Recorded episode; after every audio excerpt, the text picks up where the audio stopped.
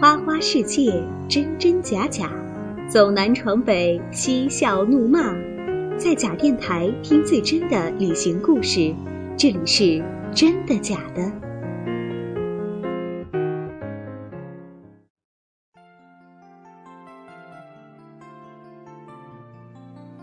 各位假电台的朋友，大家好！你现在听到的是真的假的，我是恩杰依然。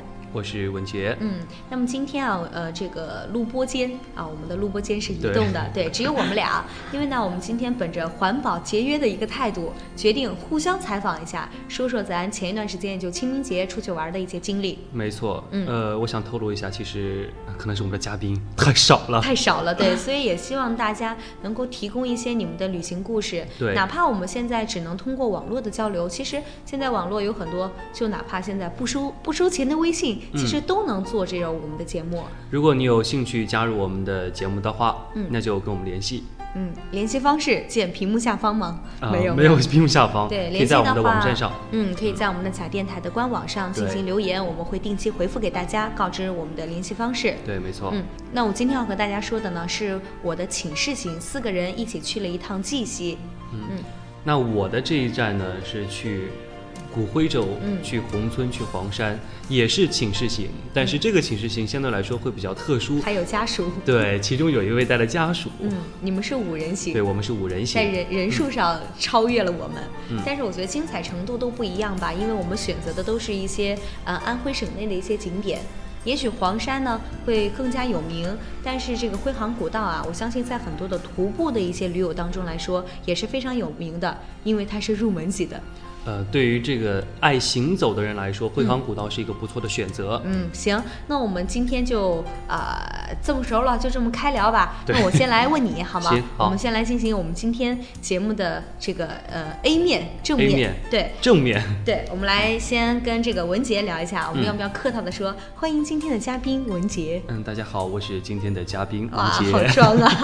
啊，那你先跟我们说一下吧，你们五个人是应该是从学校这边芜湖坐火车。去的黄山，对，没错。嗯，我们因为清明放假三天，恰巧头一天我们没有课，于是我们在请了体育课的情况下，提前一天走了，就有了五天的时间。有了五天的时间，这五天时间呢，相对来说我们出去玩行程就比较宽裕。嗯，嗯，就安排了两个景点，一个是宏村，一个是黄山风景区。嗯，我们第一站呢是从芜湖坐火车到黄山市的市区屯溪。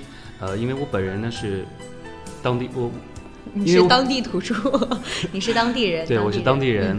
这样的话，呃，我的同学就住在了我家，因为可以省钱。对，因为学生出来玩，本着一个经济实惠的原则。没错，而且你以前呃成为我们这个嘉宾的时候，去河南也是住在同学家。没错。就是说，就像你上次说的一样，旅行的话，如果还能住在家里，感觉是非常棒的。没错。嗯，呃。当天我们稍作休息了之后，是为了第二天早上我们起早去宏村做准备。宏村，嗯，第二天早上呢，大概八点多钟，我们从汽车站出发，到了宏村。到宏村之后，嗯，大概从市区去的话，大概一个小时十分钟左右。嗯嗯，现在交通都比较发达，所以相对会快一些。像以往的话，可能到一个半，甚至甚至更多的时间。对。到了宏村之后，呃，首先第一件事情就是。拍照，拍照，这是一定的。画里的这个乡村，对中国画里的乡村嘛，宏村。对，大家都会觉得这个西递和宏村是密不可分的。对，有一种一体的感觉。嗯。但是呢，我给他们的建议是。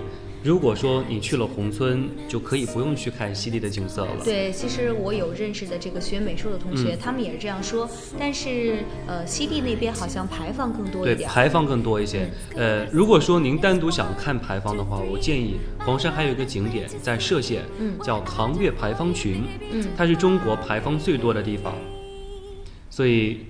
如果说想要了解牌坊，可以去那个地方。就是西递和宏村，为了节约时间，一一站就行了。对，呃，继续回到咱们宏村啊。嗯。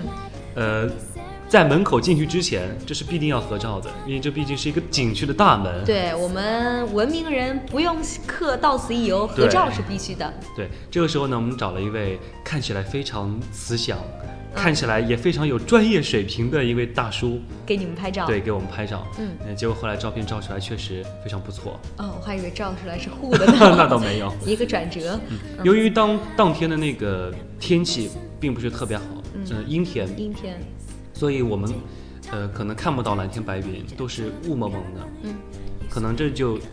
可能这一点来说的话，就相对来说有点小有点遗憾。对，但是我觉得这样的天气，也许去这个徽派建筑更有历史感一点，更有氛围。对我已经这样在网上有一种就说烟雨江南的那种感觉，确实能够在这个画里的宏村感受到，嗯，能体现出来。对，进去之后呢。呃，我们免费蹭了一个导游，免蹭，对，嗯，因为有一些游客他需要导游讲解，你就跟跟随他们对，我们作为学生族，对吧？嗯，然后我们就默默的就跟着他们。那位导游也非常好心，他看到我们在后面跟着，就说如果你们想听的话，那就一直跟着吧。嗯，然后我们就一直跟着他走。嗯，但是呢，由于我们一行人当中比较爱拍照，所以 所以默默的就跟丢了。嗯，跟丢了之后。我们就赶紧出来，想着，呃，下一个景点去哪儿？嗯，怎么办呢？三个景点，我们就猜一个吧。我们就去了月沼。月沼。月沼，呃，那边红村里边的一个小景点。一个小景点就是红村的整个规划呢，是一个牛的形状。牛。对牛，而这个月沼就是相当于一个牛胃的位置。牛胃。这个月沼呢，就是很多红村的宣传册上，嗯，都是这个。这一幅照片在月沼拍的，非常经典。如果您在网上搜索一下，你就会你会觉得非常的熟悉。嗯，到了到那儿之后呢，我们依然驻足，然后拍照留念。嗯，我们一不小心看到了我们之前测的那个导游。嗯，看来这个景点选的没错。对，就是跟上了又必经的。嗯，但是在我们拍拍照期间，那位导游就走了。就是因为拍照啊，真的是，这也就是学生族不愿意跟旅行团的一个原因，时间会比较的自由。对，嗯，呃，如果说跟着导游走的话，可能他会给您固定好。但当然，跟导游有一定的好处，就是他可能会给你讲解一些，包括这个时间的规划，他知道哪个景点可以给你们多一点时间参观，哪些看看就好。对，嗯。然后我们去了去完月沼之后呢，就是其他的一些小的一些景点，就是宏村里边。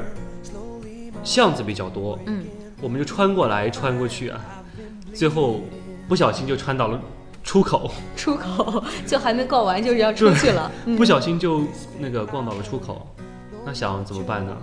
太短了，一个小时时间就回去吗？嗯，然后我们又返回，又再来继续再穿一会儿，嗯，就穿到了村外边了。村外，你们真的是不走寻常路啊！真的是不走寻常路。嗯，到了村外怎么办？我们得回去，回不去了。嗯。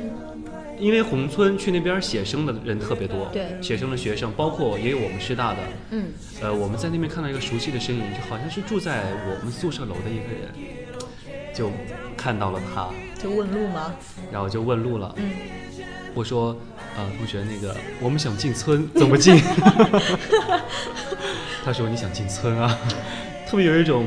嗯，鬼子进村的感觉哦，我还以为你是见到了熟人，有一种亲切感、安全感。呃，不过确实，他给我介绍之后，觉得哎，心里有底了。对，嗯，有有一个有底了，就觉得非常非常不错。嗯，然后我们就沿着他的路，终于进村了。又次进村。嗯，大概进村十分钟之后吧，就开始下下雨。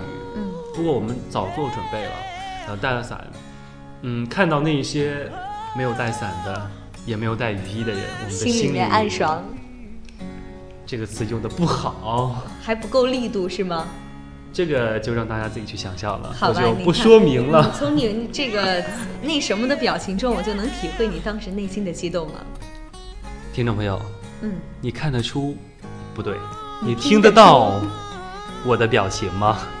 我可以给大家描述一下吗？嗯，那其实也就是说下了雨，也就比较符合你的心理预期了呀。你也说嘛，就烟雨江南。对，烟雨江南。嗯嗯，与其是那种朦朦胧的天气，倒不如对，倒不如下一场雨。嗯，那种感觉又会不一样。对，你就。更感觉刚才你又说走这个巷子里，更感觉你能融入那个地方，你也成了一景。真的是一种典型的江南小巷的感觉，非常棒。对，我记得这个大家也可以去网上搜一下哈，央视做了一一处这个纪录片，叫做《世界遗产在中国》，其中有一期呢就是说西递宏村的。对。他之前的那个开篇语啊，也就是说在中国皖南的青山秀水中散落着这样一座城市，什么什么之类的词，然后就说的非常的美，对吧？就是说时光在。这里流转，真的是那种很诗意的感觉，非常棒。但是再棒的景色，我们也得吃饭。嗯，好。饿了。饿了。然后我们去找了一家饭店。嗯。由于景区里面相对来说都比较贵，所以我们齁着点。齁着点。都点的蔬菜啊，都不敢点肉。唯一点那个肉，你知道是什么吗？火腿肠。不对，榨菜肉丝汤。好奢侈。嗯。这时候我们就在那等。我们只点了五个菜。嗯。我说大不了饿了回去可以再吃，对吧？对。然后坐我们边上的是一桌外国人，大概有十几口人吧。嗯嗯，他们是大概四三四十岁的爸妈、父母带着一帮孩子。嗯，然后他们还有老人一块儿，呃，坐了一桌。但他们不会语言，语言不通怎么办呢？他们有一个导游。那个导游呢，就说着一个蹩脚的英文帮他们点菜。其实我觉得在中国点菜哈，不一定你英文好就可以，因为很多比如像这个中国的菜名起的都比较的，对，起的比较的有有有这个深意，所以不是一般的英语就能直接翻译的。对，比如说当时他点菜的时候，我就偷听了一下，就偷听了一下，我我就想说，这位导游是哪个旅行社的？下次我坚决不会推荐朋友去他那儿。后来呢，就帮忙帮忙点完菜。嗯，他们点菜是拿的那个菜的菜单看图片，看图片，对，看图片。嗯，后来他们要了一份菜，哎，觉得非常好吃。可是那导游已经先走了，怎么办？不能再要了。嗯，他们家的一个小孩大概五六岁吧，嗯，匆匆跑到厨房，把那个老板娘拉了出来，就他把他拉出来之后，就一直指着那个墙上那个，那张图，在对，又一直指着他，他说再来一份吗？那老板娘这么跟他说，嗯，他说对，再来一份。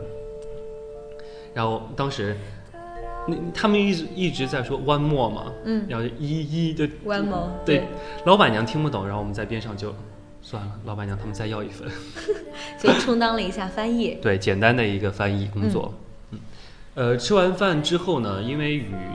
一直在下，然后我们行程逛的也差不多了，嗯，我们就围着这个宏村的边上走了一圈，然后我们就离开这个宏村景区了，嗯，然后就返回市区。对这个宏村，我们也呃不需要给大家呃过多的介绍，因为只要对这个徽州有兴趣的朋友，都会对西递宏村非常的了解，对，包括我们以前也做过一期这样的呃一档节目。嗯，到了市区之后呢，我要带我的朋友去吃当地的小吃，嗯，当地有一家。店是我每一次有朋友来，我都会推荐的。嗯，这里可以做广告吗？嗯，我完全可以。我想着下一次去，我先提前了解一下。嗯，叫做美食人家。嗯，它就在老街口的一个位置。屯溪老街。对，屯溪老街老街口的一个位置，叫美食人家。它里边的菜是这样的，它所有都是成品，你能看到现现样，能看到小样。然后看到之后，你再选择你要点或者不点。嗯，其实现在很多的这个特色菜馆都是这样的，都是这样，很非常直观。然后到了，它是这样的，下午五点钟才开门。嗯，我们当时想着得早一点去占座，因为人实在太多了，生意非常好。嗯，我平常在家有时候去吃吃的话，会排队。我一般拿号，我记得我拿的最长的一次号是五十多号。嗯，就一直等，一直等，一直等，好麻烦。等到了，我们四点半就到那儿，结果他没有开门，我们就在他门口蹲着。天，是多么忠实的一个时刻。对，等到了五点钟，他一开门我们就进去了，第一第一桌，然后我们就开始点，呃，点了一些当地的一些小吃，嗯，呃，比如说黄山双石，嗯，是石耳和石鸡，石耳和石鸡，嗯嗯，这个非常的滋滋补，但是当然也非常的贵，我们就稍点了一些，嗯。石耳嘛，是长在黄山石头上的那种耳。语言匮乏呀，是一种菌类吗？菌类，呃，类似于木耳，木耳长在木头上，但是这个石耳长在石头上。对。啊，解释的真棒。没错。呃，结束了这个，结束了在美食人家的吃饭之后呢，我们就逛了一下屯溪老街。屯溪老街也是中国十大古街之一，嗯，所以逛一逛。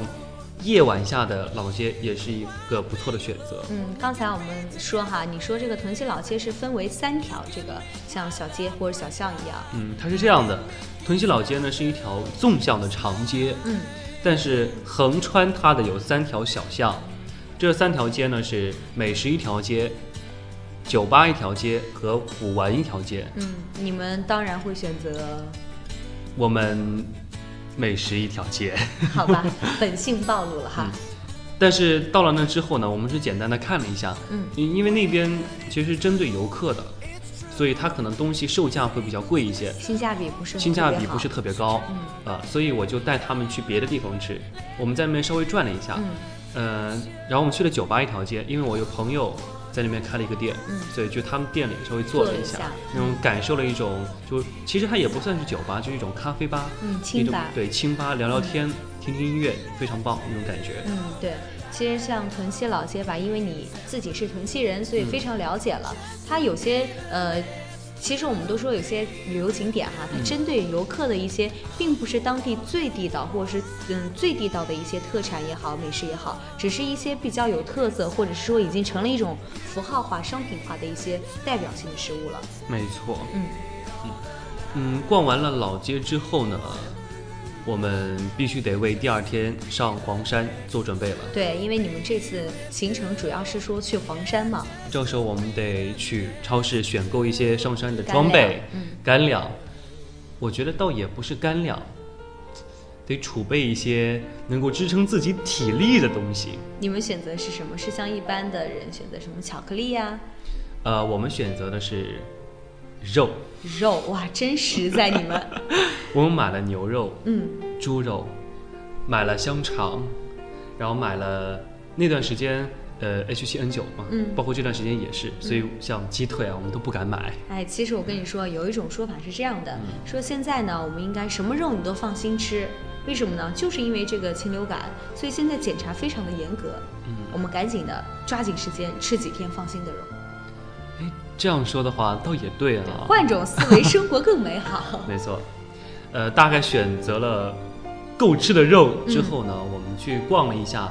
呃，西安江沿江带的一些景色，嗯，这也是这个城市规划正在建设的一块。对，正在建设。它一条沿江带，它每一段都是一个不同的主题。嗯，其实也就是说，也许到呃以后的几年吧，几个旅游景点，包括徽州这边，也许都会串成一个很大的一条旅游路线，这样更方便别人来我们安徽来体验这个呃徽派的建筑、徽派的山水。嗯，我觉得在山下的咱们得赶紧结束了，必须得聊一聊山上的赶紧上山，赶紧上山。嗯。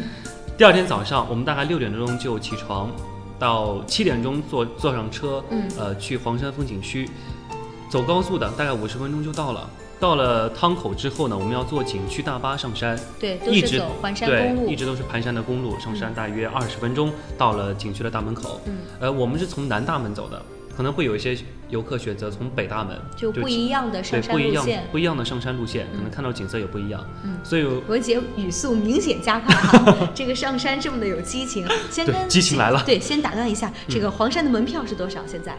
黄山的门票呢是二百三十元，但是作为学生票，它是一百一十五。对我们有这个旅行的神器。对。我必须得珍惜这两年的时间，因为研究生他就不打折了。没错，所以大家赶紧出去走走吧。现在这个春光灿烂呢。春光灿烂，没有没错。好，那接着说，接着说上山。我们选择的是爬上山。我们的第一站目标是爬到迎客松。呃，我第我第一次去黄山的时候，爬到迎客松，爬了三个小时。这次呢？这次我跟他们说，我们的目标依然是三个小时。但是你这次是拖家带口。拖家带口的，我们总共爬了四个小时，还要更多，更多。到了迎客松，由于当天的天气不是特别好，嗯，呃，到了迎客松之后，我们看到的迎客松就不那么清晰，因为雾太大了，嗯。只能一个大概轮廓，一个轮廓，但确实那种非那种感觉还是非常棒的，就和烟壳上那个非常像吗？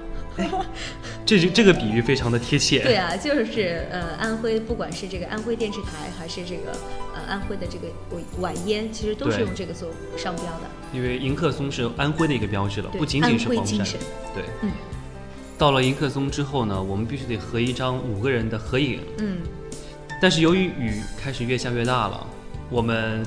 冒着雨拍了这样一张照片，因为我觉得如果穿上雨衣，可能别人就不认识我们了。所以为了拍照，雨衣都没穿。所以在我们心中，美观是非常重要的。好吧，特别臭美的一群人哈。嗯，呃，拍完尼克松之后呢，因为人因为人数太多，所以我们想换一个景点。就即使是下雨的天气，但是在清明节这样一个旅游高峰期，黄山还是非常多人的。没错。提到这个清明的天气啊，我不得说一点，我们计划是三号、四号、五号三天行程，二号去，五号回来。嗯，结果天气是这样的：二号太阳晴，五号不对，六号晴，中间都是三号、四号、五号阴，小雨转中雨，中雨转小雨。嗨，清明时节雨纷纷嘛，这古文没学好呀你。唉，但是这种感觉又会又会不一样一些。嗯，继续我们的下一站到莲花峰，莲花峰是黄山的最高峰。嗯，一行人都恐高，但是我们必须得克服这个心理障碍。对，既然来了黄山最高峰，一定要去看一看。没错，虽然我在前面爬的比较慢，但是由于莲花峰我之前爬过，他们都不敢先爬，我就先着领队。对，嗯，对。呃，我的一个同伴在后边跟着，因为我们不能经常回头看，一回头看太高了，将近七十五度到八十度，就会给自己一个心理有一个心理压力。嗯，我就会跟他传递一下，我说，那个那个谁，你你还在吗？你还在吗？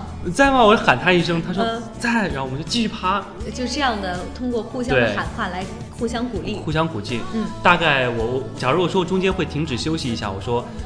这样子，我们再爬半分钟，我们休息。我喊休息的时候，大家稍微速度放慢，准备停。你们这个休息的这个间断也太短了吧，半分钟。你是给大家多大？我的意思就是说，如果说呃再过半分钟，我们就先开始休息，得提前半分钟说好，这样才能有动力继续爬。对，否则可能他快速的上来就撞到了。嗯，那个确实非常的险，非常的陡。对。呃，到了那个，我们就继续往上爬，一直克服大概。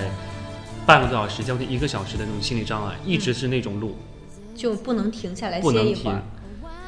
天，路比较窄，两个人上都都很很有点困难，有点困难或比较危险，所以就一个人。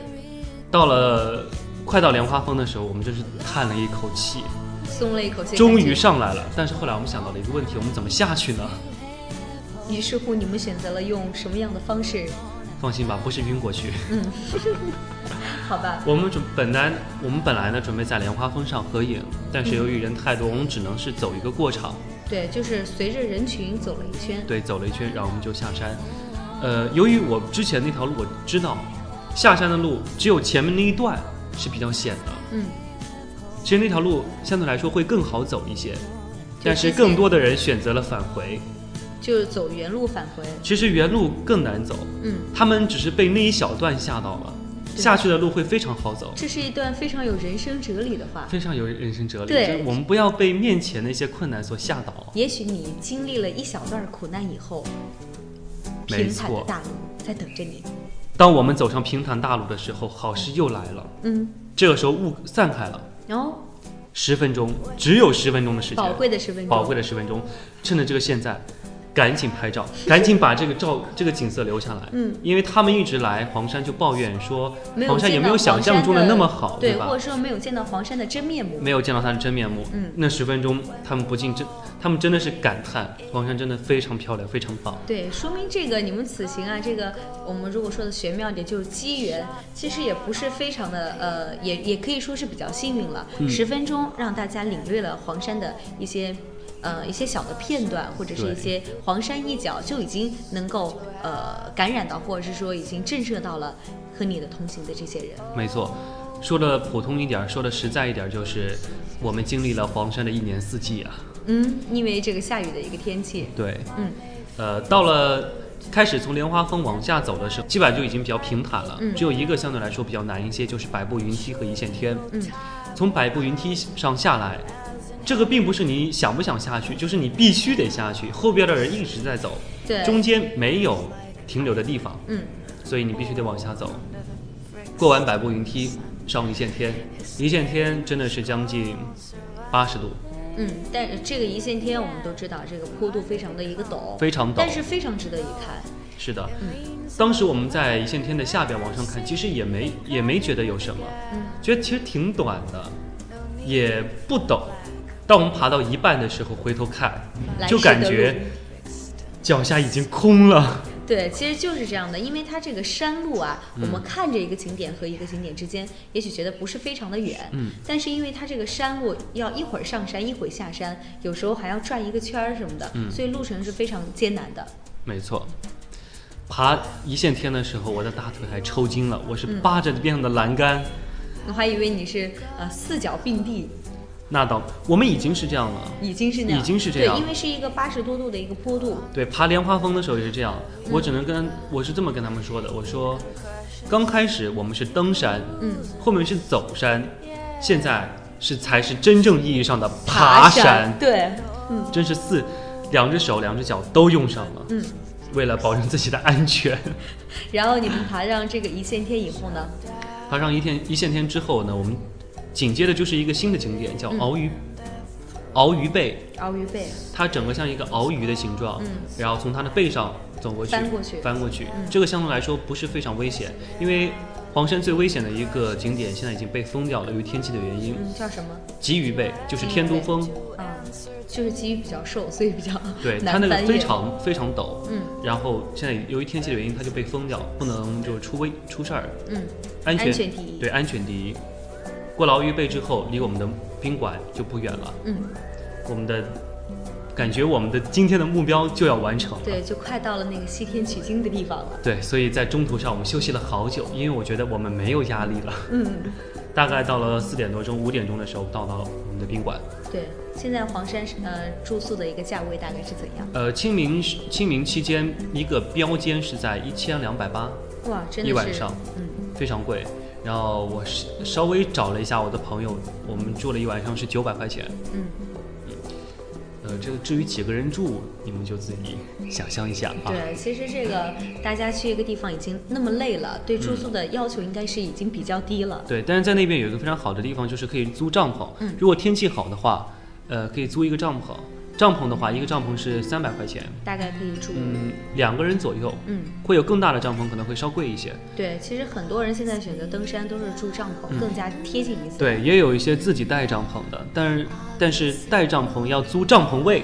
嗯，但是你想想，如果不是专业的登山的，你登山已经很困难了，你再背一个这个行行，嗯，你再背一个这个帐篷是多大的压力？非常麻烦。嗯，而且山上的东西那么贵。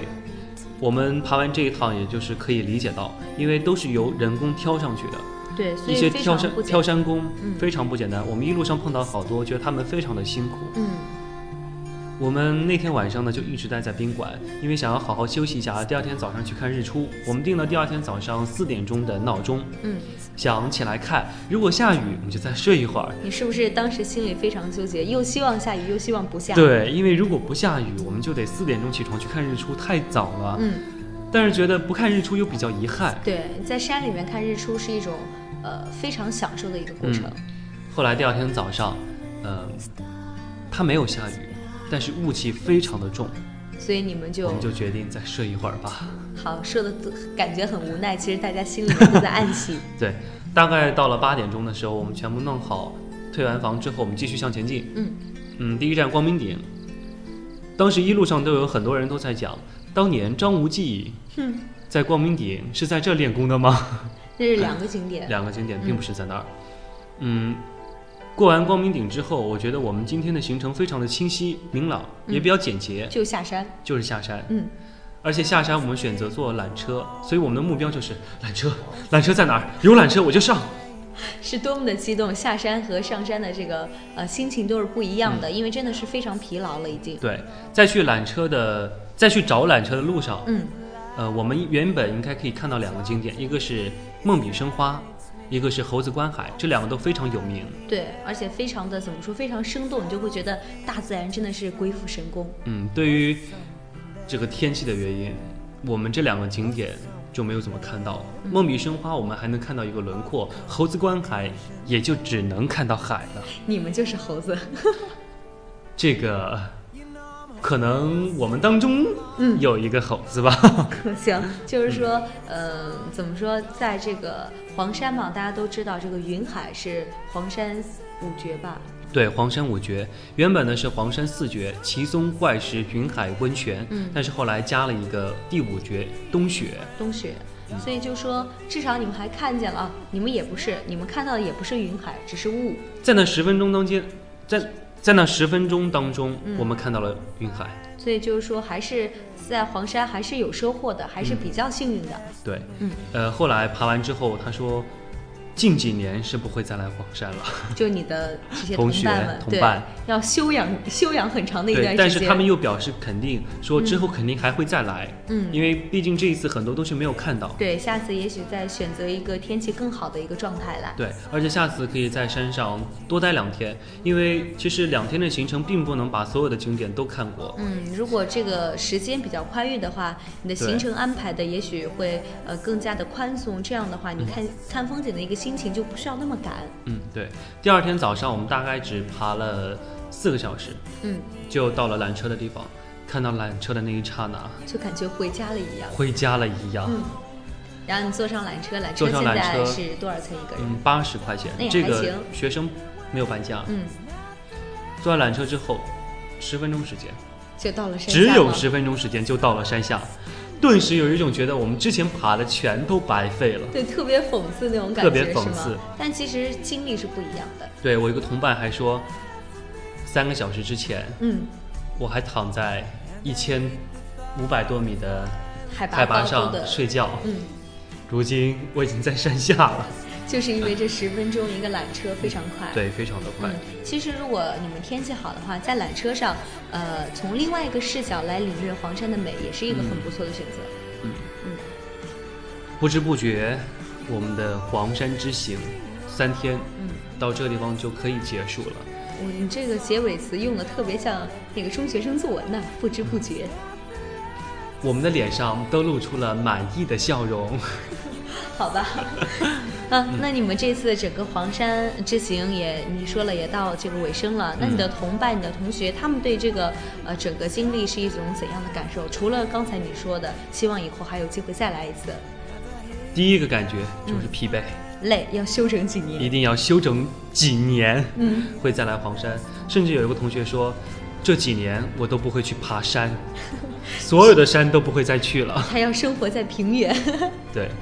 呃，但是他们确实对黄山的景色是表示肯定的。嗯，仅仅那十分钟，让他们颠覆了之前那些大雾的一些景观。对，就是真的让他们了解到了为什么黄山那么的有名，为什么五岳归来不看山，黄山归来不看岳。没错，而且黄山是集了五岳，嗯，它有险峻的地方，也有雄伟的地方，也有也有秀丽的地方。但是由于这次大雾的原因，它只能看到。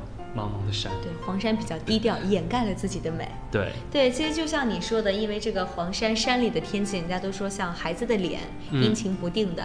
就来黄山的话，你不仅可以领略到这个五岳的一些呃五岳各种山的一些呃精髓所在，也也能领略到这个一年四季不同气候的一种感觉。嗯，突然发现我也说了很多了。嗯，现在换我来说换一个嘉宾。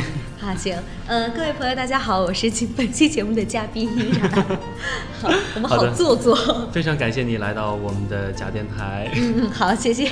大家好，其实刚才啊，文杰说了这么多关于黄山的，其实我们这次呃请示行呢也是爬山，也等于是登山。对，我们先开始请示是打算一起去婺源看油菜花。对，清明时节这个油菜花遍野的那种感觉非常棒。对啊，你看油菜花田应该是非常唯美的一种，对吧？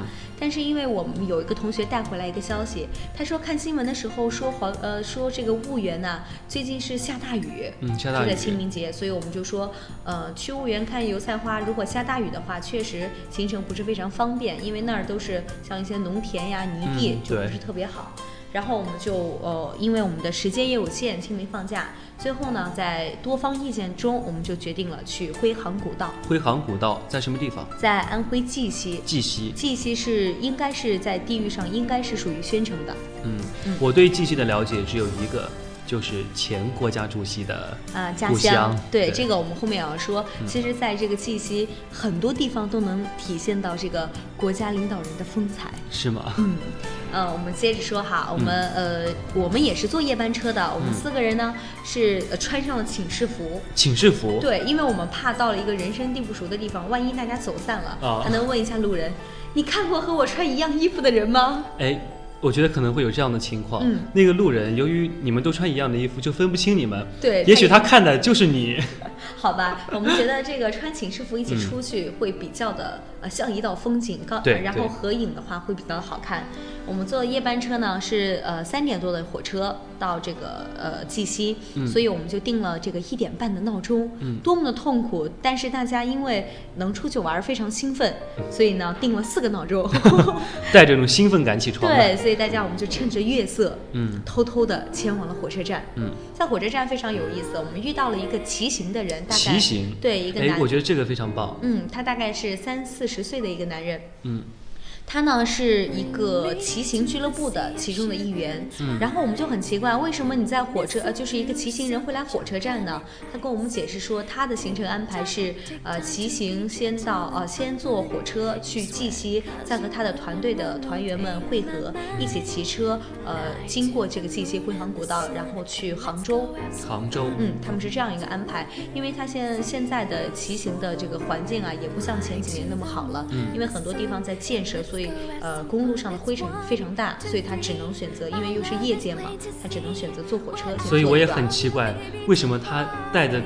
自行车还要坐火车，对，也就是因为这样很奇怪，所以我们才和他有交流。也是因为他呢，他因为这个旅行经验非常丰富，所以他也给我们就是规划了一条旅游的路线。这次你们的旅游线路是他规划的？对，就是打破了我们原来的计划，因为觉得他比较有经验。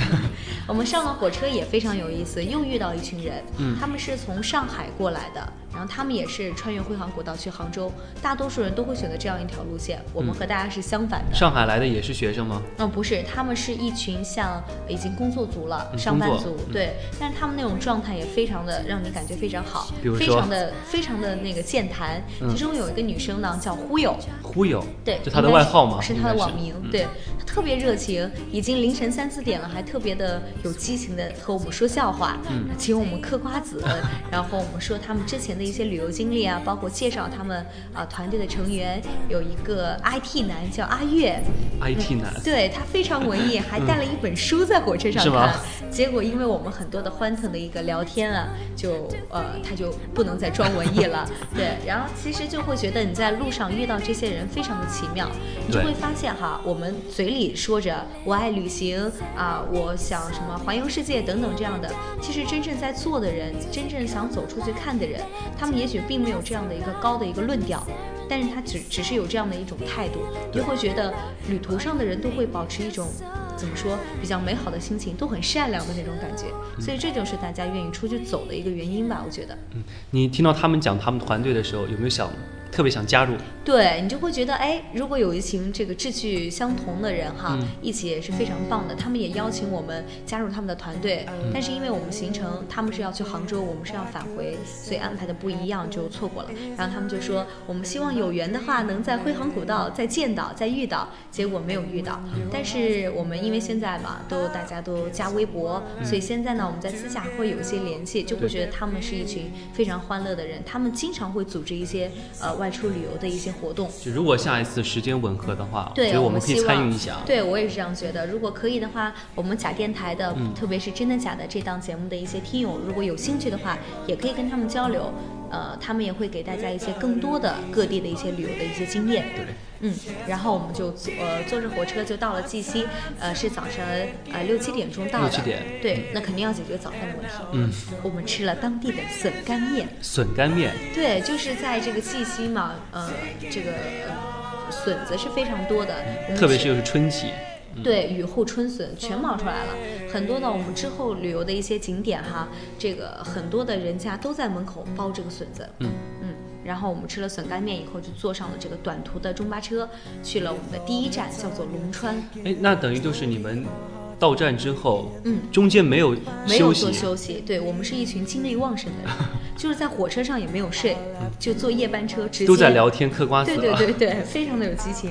然后我们第一站就到的是龙川，龙川呢就是胡适祠堂，就是对，就是我们刚才说的这个前国家领导人他家祖先所在的地方。我们到他家这个去的时候，啊，没有到他家去这么夸张，在他这个祖上的一个地方，就是龙川，嗯，就是飞龙在天的龙，呃，山川的。的川，就感觉简单的两个字就感觉呃占据了非常多的灵气，嗯，皇家的一种贵气的感觉。听说他家建在的就是祖籍建在的也是在这个龙脉之上，嗯，所以保佑了一家人。呃，他们家有很多的这个达官贵人，包括一些抗倭的呃抗倭寇的一些名将，包括还有个女将军，后来成了这个朱元璋时期的国母等等等等。我们就去了这个胡氏宗祠去看的话，你就会觉得他们家的历史真的是非常的悠久，然后一家人也是就是为国为家做了非常多的事儿。然后当地其实像徽杭古道的石阶，就是胡家人呃捐献的呃资金来去铺的这个石阶的路，方便这个徽州和这个杭州的商人来往运输，所以是一件功德无量的事儿吧。嗯嗯。我们在那儿呢还吃了一个嗯当地的一个算是特产吧，叫做锤饼。锤饼，对，就是用麦芽糖啊，什么芝麻、呃杏仁、花生等等各种口味的哈，就是混在一起。很棒锤在。对，用一个特别大的锤子，就和我们看综艺节目里那种很夸张的那种打人的锤子一样。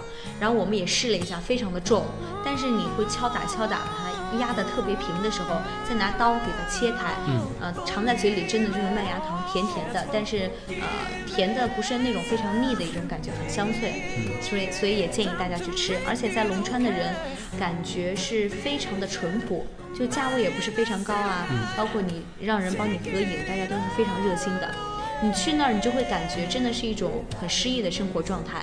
他们就在这个小河里洗衣服，小河里洗衣服。对，然后他们那边是呃，像两边嘛，就是那种粉墙黛瓦的呃徽派建筑，人家就住在里边，又在那儿开商店，还有人在那儿做这种砚台，是不是有一种特别淳朴的感觉？对你就会觉得那儿的时光流转就非常的慢，嗯，真的是有这样的感觉。其实龙川的话，它的门票好像是四十，四十，对我们进去玩大概也就。你走一趟也就一个多小时，如果慢的话哈，其实可看的不是非常多，但是我们也是蹭了导游，就是去了解一下这个胡适的一些历史，嗯，包括我觉得有一点和大家分享的就是有一个呃习俗吧，可以这么说，习俗。对，非常的有意思，就是当地的人家呢会在家准准备一个桌子，叫做团圆桌，团圆桌是什么意思？它是两个半圆。拼在一起的一个圆桌木桌，如果呢，当地因为这个徽商嘛，大家都知道那时候非常的呃有名，在全国哈。如果他们家的男子出去经商的话，女子就要把这个呃半圆桌子收起一半，就只保持一个半圆，家里人吃饭。这样呢，外面的人看见了这个桌子是这样摆放的，就知道这家的男主人是不在家的，一般都不要轻易的去拜访。如果这个男主人回来了以后，就会把桌子。合成一个圆，取一个团圆之意。然后我当时啊是这样想的，是不是男主人回回来了以后，大家就要在家里准备很多的饭菜，半张桌子是放不下的。还有一处呢，就是家里都会有那个呃小的一个水渠，就是那个呃大家都知道这个徽派建筑的那个瓦都是像飞檐一样，所以呢这个呃雨水。这个积蓄了以后，就会滴在自己家的这个小水渠里，然后就是一种叫做聚财，当地人是这样的一种说法。对，也是我觉得非常一种环保的一种做法。嗯，然后我们从龙川就出来了。其实我们中午打算在龙川吃胡氏一品锅的。嗯，但是实际上对，实际上因为这个价位的原因，包括这个呃。旅游景点嘛，东西都比较贵，本身都比比较贵。对，所以我们就打算去下一站，因为季节也不是非常大。嗯，那你们从龙川出来的时候，大概已经几点了？大概已经到了中午有一点多左右。一点多了。嗯，其实我们已经非常饿了，然后我们就呃，我们包里都储备的非常丰富。就都有都有什么？我想了解一下。呃，其实像大家嘛，我们也是百度了一下，像登山的话，初级的一般都会买那种视力架，嗯，就是能量棒呀，然后包括这个巧克力也是必备的，然后以及我们准备了各种的蛋糕、水果。其实虽然我们没有吃正餐，但是营养是非常丰富的，因为大家四个人都是吃货哈。对这个比较了解。对，然后接着说哈，接着我嗯，我们又坐上了这个呃中巴车一样的，去了下一个景点叫丈山大峡谷。对，丈山大峡谷，嗯，就天然氧吧。所以我们也是非常期待。然后我们先开始是说，要不咱就做一次真正的行走，就是呃公交车站下了以后，你去丈山大峡谷那个景区的售票处的话，还要走很长很长的一段土路，就是环山公路。嗯，就选择不坐车。对，选择不坐车。但是呢，我们问了一下当地的这个小店的一些人，他告诉我们，如果你走上去还要一个半个小时。一个半小时，一个半小时。对，所以我们就放弃了，然后就坐了一辆可以算说是这个黑车，或者说私家私人的那种面包车。车，对。然后一人也就十块钱，我们觉得非常值，他就送我们上去了。结果我们选择的又是和大家不一样的一个路线，我们是从出口。进去的，从出口开始游览，对，然后最后是从别人的入口出来的，所以非常奇妙，因为我们和大多数人的这个行程是完全相反的嘛，所以大家在途中休息的时候遇到他就会说，哎，你们从那边来还有多远的路啊？就有个盼头，对吧？或者是说有什么景点一定要去看看。然后我们发现张山大峡谷是一个呃，虽然开发的不是特别多的一个地方，还是比较原始自然的。去的人也不是非常多，这是我们非常喜欢的。旅游景点人多，你们拍照都是大合照了。对。人真的是呃非常少，有时候我们会觉得自己真的就是用古诗来形容，也许不太贴切啊。前无古古人，后无来者那种感觉，就感觉整个大峡谷只有你们几个人，对，所以非常享受，非常的悠哉。然后我们去的时候还特别幸运，看见了佛光。佛光，嗯，我先开始特别无知，然后我说看彩虹，然后大家告诉我那是佛光，就有一个老者嘛。后来我们一转身，那个老者就不在了，所以我当时有一种特别玄乎的一种感觉。对，其实那还比较幸运。嗯，是的，就是那种佛光给你的感觉，呃，真的是非常的神圣，特别是在这个山尖上，嗯，你就会感觉真的有一种很，呃，朝圣的那种恐慌的那种感觉。我们在张山大峡谷是只要一下午，大概两三个小时，其实也不是非常累，啊，就就已经就等于是完全是享受山水，其实风景也是很秀丽。你要说哪一块到底有什么著名的景点，它也不是非常的。呃，多，但是整个行程你就会觉得非常的享受，而且门票很便宜，三十块钱一个人。嗯，三十。对，所以上山大峡谷是我非常推荐给大家的一处。我觉得对于我个人来说，下次就可以去看看。嗯，对，我还可以把这个私营的这个呃车主电话留给你。是吗？他家他家其实是做饼的，嗯，所以我们也很遗憾没有尝到他家做的饼。嗯。下次你去给我们带几个，可以。嗯，然后我们接着就连夜是赶想连夜就赶到这个辉煌古道的入口处，嗯，因为这样才方便第二天，嗯，清早就可以去爬辉煌古道。嗯，我们就又坐车，其实他那儿的主要的交通工具就是这个短途的大巴车，嗯嗯，小小客车。对，然后票价也是非常便宜，而且车，呃，这个呃车还比较新，所以你就可以非常文艺的推开窗户。坐在车里刚好休整一下，然后两边都是农田，都是油菜花，所以我们就会觉得，哎，我们虽然没有去成婺源，但是没有错过油菜花，嗯，真的是非常的。你一去一个地方旅游哈，真的就是滔滔不绝的想跟大家，呃，去分享这些地方。然后我们就呃连夜，呃不是没有连夜，大概傍晚的时候是到了呃辉航古道，嗯嗯，辉航古道，呃，我们去的时候也是那个呃。到最后一站辉航古道的时候，车上只有我们四个人了。嗯，所以那个司机一看，他说我们和他女儿的年龄差不多，所以他就觉得学生族嘛，出门呃比较的怎么说啊？他想他就比较照顾我们，他就帮我们联系了一家这个住宿的地方，叫做江南第一关。江南第一关就是这个旅店的名字吗？对，叫江南第一关，其实也是辉航古道的一处景点的一个名字。第一处大景点。它跟那个景点是同名的。同名的，而且它呢就是。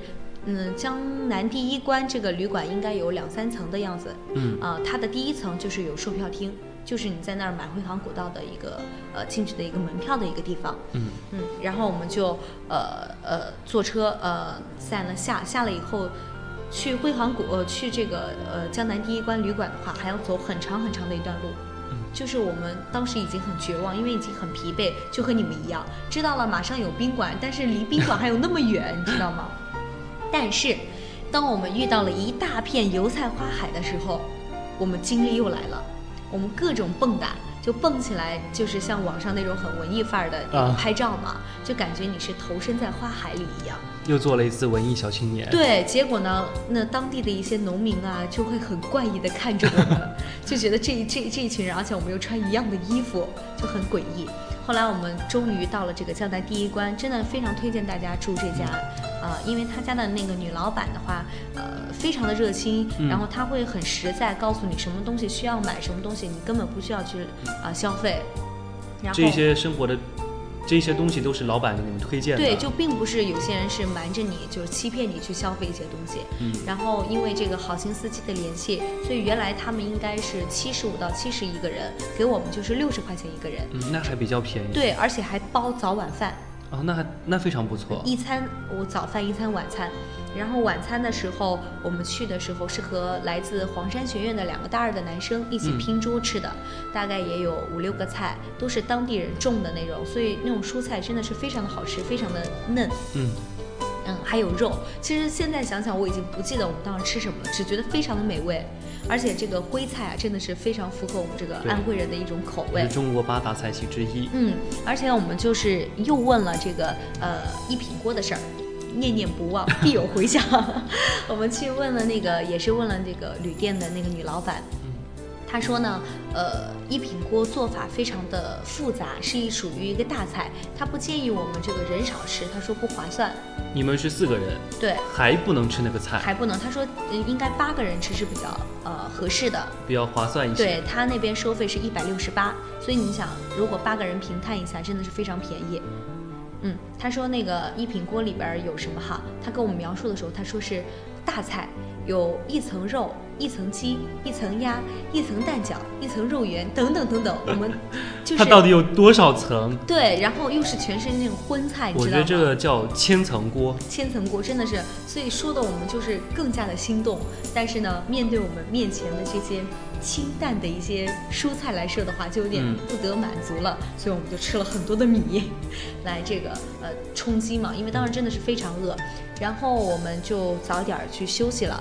休息的时候呢，那个江南第一关，呃，六十块钱一个人。呃，它虽然是床位房，但是那个床的大小，包括这个清洁的程度啊，真的是非常棒，就和我们住的一般的这个标间或者单人间是一样的，甚至还更大更好一点。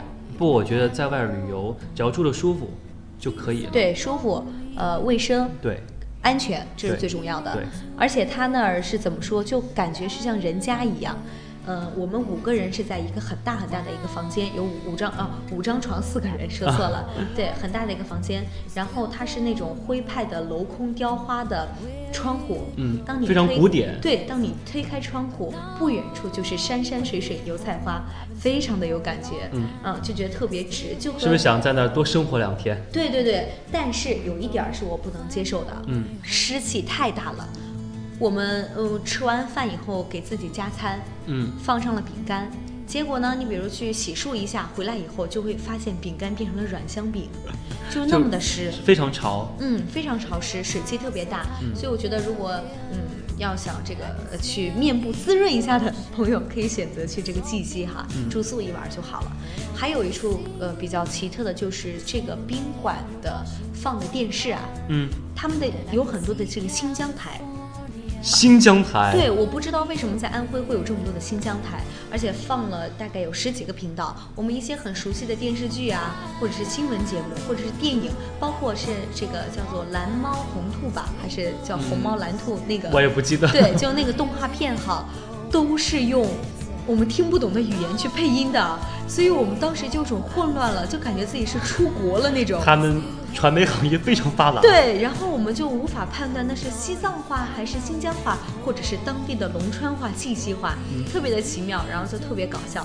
我们呃那天晚上也是比较早的就休息了，为第二天的行程就是养精蓄锐。对，然后第二天早上我们就去吃早饭，是稀饭，呃就是粥，呃嗯鸡蛋，还有当地用人他们家自己的面去发的那个面做的呃馒头，以及笋子。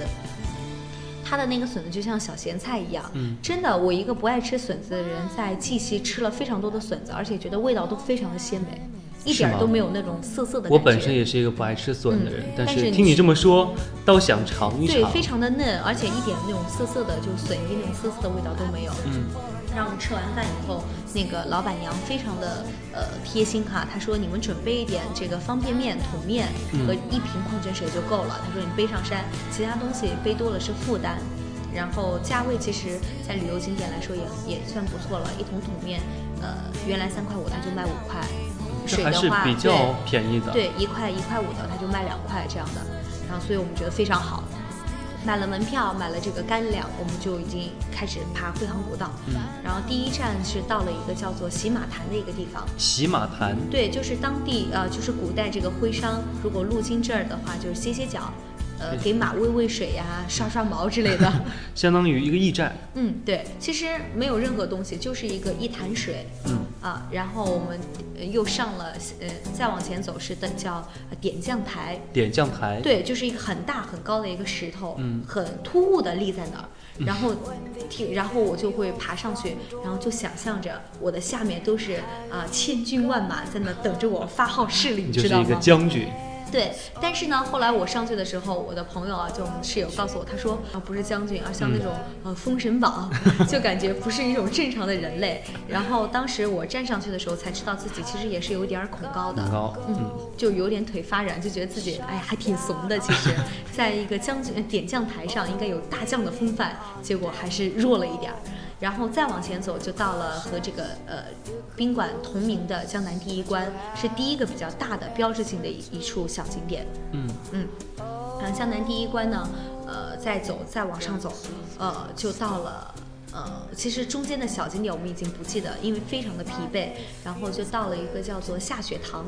下雪堂。对，就是呃。冬天我们说下雪，下雪，对，所以，我我们猜测哈，是不是因为下雪的时候，在这个地方观雪景是非常好的？嗯，有可能。对，当然这个我们也没有求证。一路上走的时候，你就会感觉这一处呢，虽然是这个胡家给人给这个徽商垫了这个台阶，还是相对来说比较好走，不是非常的陡，但是还是比较累的。一般的话，听说上山和下山要用八个小时左右。八个小时。嗯，就来回八个小时。然后我们为了赶回去的这个车，所以也就是走的比较快。嗯，大概是中午的时候也就到了这个下雪堂。下雪堂呢，也也有一些住宿的地方，也是一个农家。他家的墙面上就是外外墙面上挂满了各处这个呃旅行旅行团队或者是这个驴友的一个组的。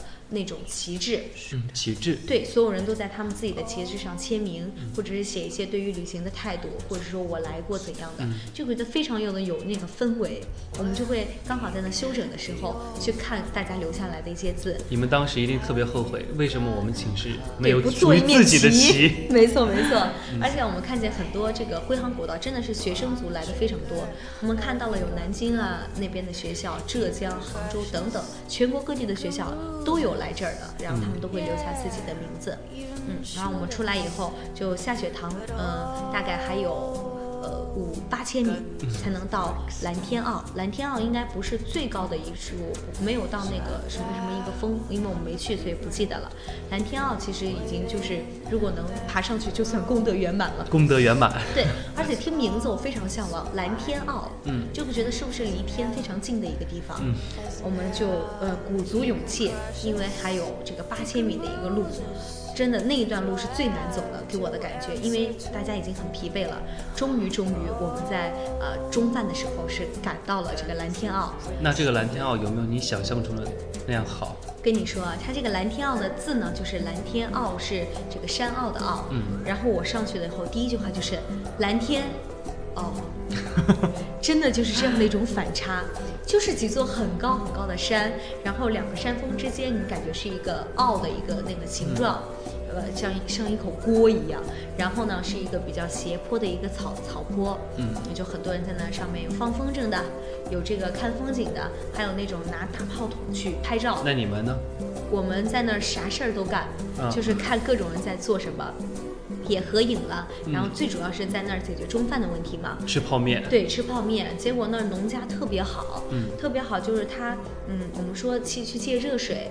他非常放心你，就是我们自己进他家的厨房，他他也不看着你，你就去自己倒热水，然后而且我们在他家这个厨房闻到了特别特别像这个锅巴的味道，以及烧的那种柴，就是老家的那种味道，所以他们那儿的人真的是非常好，又就是你会感觉，哎呀。就是你想在这生活一下，有一种感觉，生活其实就这么简单。对，你会发现人与人之间相处原来是这么简单。嗯，还有很多人在他们家那个前面有一处平的一个草地去这个扎帐篷。扎帐篷。对，其实我们当时也是觉得呃会选择来扎帐篷作为这次旅行住宿的一种方式，但是后来因为体力的原因，还是决定就住宿吧，比较方便。嗯。然后整个蓝天澳玩下来以后，我们下山的时候，因为是我们上山用了太多的精力，包括在蓝天澳，我们停留的时间太长了，就那享受吃泡面、吹着风，我还在上面午睡了一下。午睡？嗯，就是戴着帽子挡着脸那个光，然后听着音乐，哇，真的是非常的有感觉，而且又做了一会儿文艺青年。对，就是非常温暖那个风。嗯。结果当我醒来的时候，发现那个草坡上只剩下我们四个人了，所有人都已经赶着下山了，然后我们也就赶着下山。下下下山，我们走得非常非常快。在下山的时候，还碰见一个小女孩，她是上小学一年级，嗯，她家就住在山上，但是山下上学，就让我感觉到了那种希望工程那种。那那他每天都得从他不是每天，他是像那种寄宿学校一样，每周下一次山。然后你看他就走得非常快，很熟练，你就会觉得哎还是很不容易的。特别是在这些山区哈，他们为了教育，为了以后能走出去。虽然这儿我们来是觉得这儿的风景，或是说呃人文非常的。想让你留下来，但是那儿确实不如大城市一些生活的便利以及丰富。他们想要自己的生活更加好一些。对他们是想走出去，嗯，然后我们就匆匆忙忙的下山，又穿越了一个村庄，走了很远很远很远的路，然后到了这个公路，因为只有公路才能坐回县城的一个火车，呃，汽车。我们是呃赶上了倒数第二班车。终于有种解脱的感觉，一路上我们再也没有心情去拍照、去聊天了。如果你们迟一些，是不是还赶不上这车？对，我们就回不来了。嗯，回不来呢，我们留在当地住，当然也是可以的，就是呃时间包括这个呃钱都是有的。但是我们已经有没有力气再从再从这个坐车的车站公路旁边再走回我们能住宿的地方了？完全还是有一段距离的。大概要走，有一个人告诉我们说，他说你们这样的话大概走十五分钟就行了。结果我们大概走了有一个小时，真的非常远。后来呢，我们就回去了以后，因为买的是晚上十点多。呃，从这个绩溪到芜湖返回的一个火车，所以我们大概有三四个小时的一个空闲的时间。但是绩溪哈，因为是一个县城，所以呢，它的公交在晚上的五点多好像就没有了，就没有公交。对，而且而且在这个很多的店商店哈，在大概七点左右就全部关门了。所以我们觉得有点有点吓人，最后我们选择了一家应该是在绩溪算呃比较好的一家饭店，叫做皖南人家。皖南人家，嗯，然后我们去了，终于吃上了我们期待已久的一品锅。一品锅，他这儿的一品锅是什么样的？我们吃的是小人份，所以也不知道是不是特别的正宗。嗯，没有肉，呃呃有肉，没有鸡，没有鸭，呃但是有蛋饺、豆腐肉圆，就是一层蛋饺。一层豆腐肉卷，对，一层肉啊 没了。一对，但是非常好吃啊，非常好吃。还有笋衣那种，然后就是呃，还有我们吃了整个所有的菜呢，包括同学推荐的一种炒冬瓜，还有一种炒粉丝，有一种很家常的味道。但是，嗯，真的是我们当时已经饿惨了，那么累，我们就在那吃。非常开心，吃完了，但是有有一个菜就是炒炒那个蒜苗还是什么，特别的老，特别的苦。嗯，然后我们就说先吃两口蒜苗，再吃这个一品锅，有种苦尽甘来的一种感觉。嗯，后来我们吃了以后，也给大家提一个意小小的一个这个建议哈，就是你在一些地方，比如说你在火车站去等车会很枯燥，如果你在饭店的话，我们就一直吃到他们下班。他们那个已经算当地最大或者是数一数二的一个饭店了。在晚上的时候，大概是八点十分就已经关门了，所以我们在那儿呢是简单的借用宾馆的，呃，借用这个饭店的一个水龙头去洗漱了一下。后来呢，我们偷偷的呃尝了一下那个水，包括我们在这个江南第一关住宿的时候哈，也尝了。对你就会发现他们用的应该不是自来水，而是山泉水。山泉水。嗯，而且他们那儿就是在江南第一关住宿洗澡的时候，他们就是用山泉水。然后他们那个水龙头就连蓬头哈，是有那种嗯，就是过滤用的那种小石子一样的，嗯，就是直接把山泉水通过那个过滤，然后就可以直接出来使用了，就非常方便。对，而且你就会觉得，哎，真的是越自然的东西，感觉是越高档，你知道吗？嗯，然后我们就坐连夜的火车就返回了，又是趁着这个夜色，嗯，返回了这个学校。然后之后回来的时候，其实我一直想把我们这个旅程写一篇游记啊，或者是传一些图片做一个总结，但是因为实在是太累了，所以今天也好，通过这样一个节目，可以帮我回忆一下，对，帮我自己去记录这样一段旅程。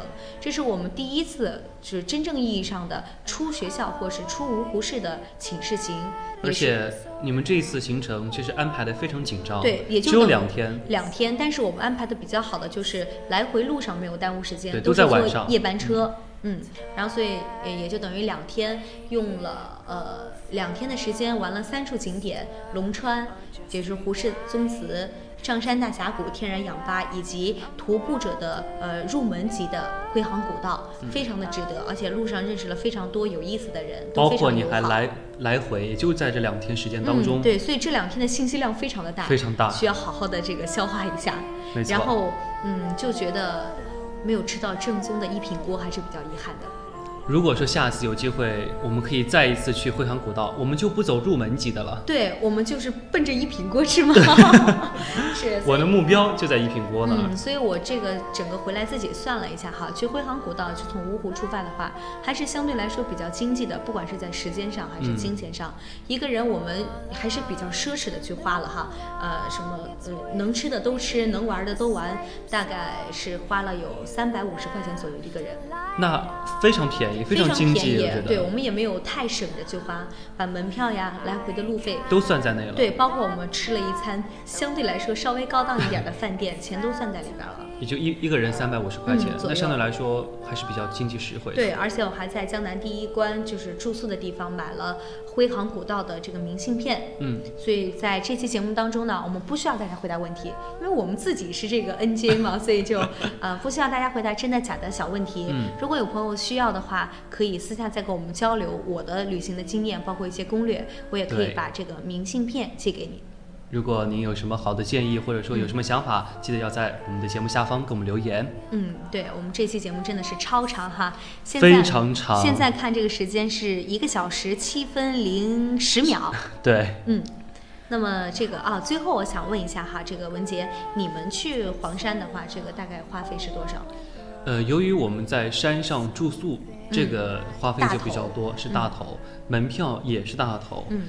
呃，再加上我们来回车票相对来说也比较贵一些，大概每个人在呃七百块钱到八百块钱的样子。嗯，其实也是还行，还可以。作为学生族，我觉得千元以内的一个旅行都是不错，对，都可以接受。嗯，那么现在虽然这个清明小长假过了，但是五一小长假又要来了。想一想，现在已经四月中旬了。嗯，其实按农历来说，现在算是三月份。嗯，三月份。三月你可以下扬州。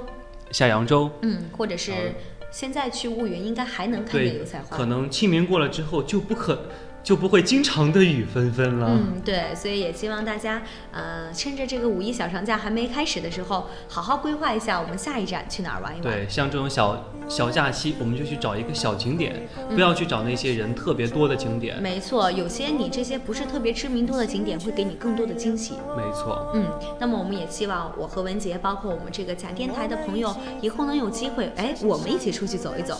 去看一看一些呃，我们用嗯，我们来自不同的地方，但是我们去看同样的风景，这样的感觉应该。我有个建议，改天咱们去做一面旗子。对，以后到哪儿咱就把它印上去。把这旗子举着，后面跟一队伍，假电台旅行社。对，还做一个小的那个旗子，到哪儿就给它挂一个。对，或做一个小印章是吗？对。行，我们这个扯得太远了哈，今天这个超长的节目到这里真的要结束了。再不结束。别人的耳朵 快受不了了。我们俩今天这个絮絮叨叨哈，好了，那么今天假电台真的假的就是这样了。我是恩杰英然，我是文杰，嗯，我们下期节目拜拜，再见。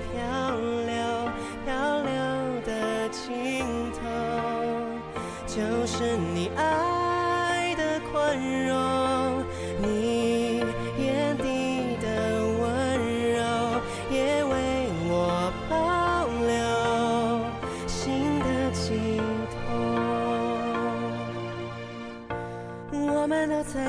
过风雨过后的沉重，形同陌路的口，但心却还流通。